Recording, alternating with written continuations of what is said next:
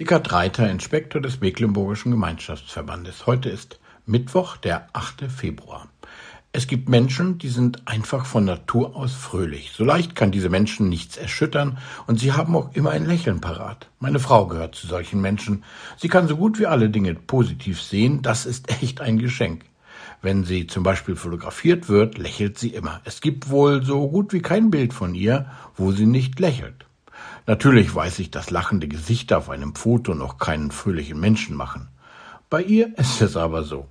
Sie ist einfach ein optimistischer Typ mit einer positiven Ausstrahlung. Und das ist toll und dafür bin ich sehr dankbar. In dem Lehrtext für heute heißt es, seid allezeit fröhlich und betet ohne Unterlass. Fröhlich optimistische Menschen, die sind ein Geschenk, aber allezeit fröhlich, das schaffen sie auch nicht. Und es wäre auch gelogen, wenn ich sagen würde, meine Frau ist immer fröhlich. Das schafft selbst sie nicht. Und beten, immer, ohne Unterlass?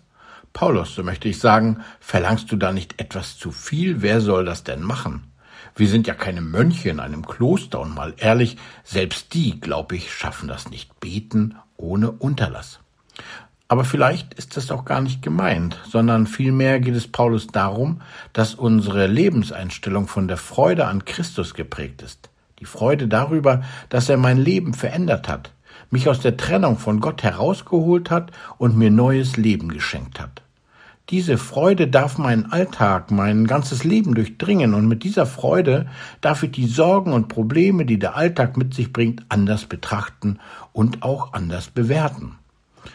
Und ich denke, so ist es auch mit dem Gebet. Niemand betet den ganzen Tag ununterbrochen. Daran glaube ich nicht. Aber ich denke, Paulus meint hier auch, dass unser Leben von einer Haltung zu Gott bestimmt sein soll, die Gott mit einschließt, so dass unser Leben, unser Tun, mein Handeln ein ständiges mit Gott rechnen ist, dass wir ihm in allen Bereichen unseres Lebens Raum geben, fragen, was willst du, Herr? Sozusagen mit ihm in ständigem Kontakt sind. Und schließlich höre ich das auch als eine Ermutigung. Die Freude am Herrn soll meine Stärke sein. Mit ihm kann ich also fröhlich in den Tag gehen, die Dinge anders sehen.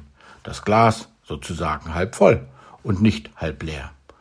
Und das möchte ich mir heute auch schenken lassen. Und vielleicht, vielleicht gelingt es mir auch, mit Gott in Verbindung zu bleiben. Ich bin mir ziemlich sicher, Gott ist mit mir in Verbindung. Nur ich bin oft woanders.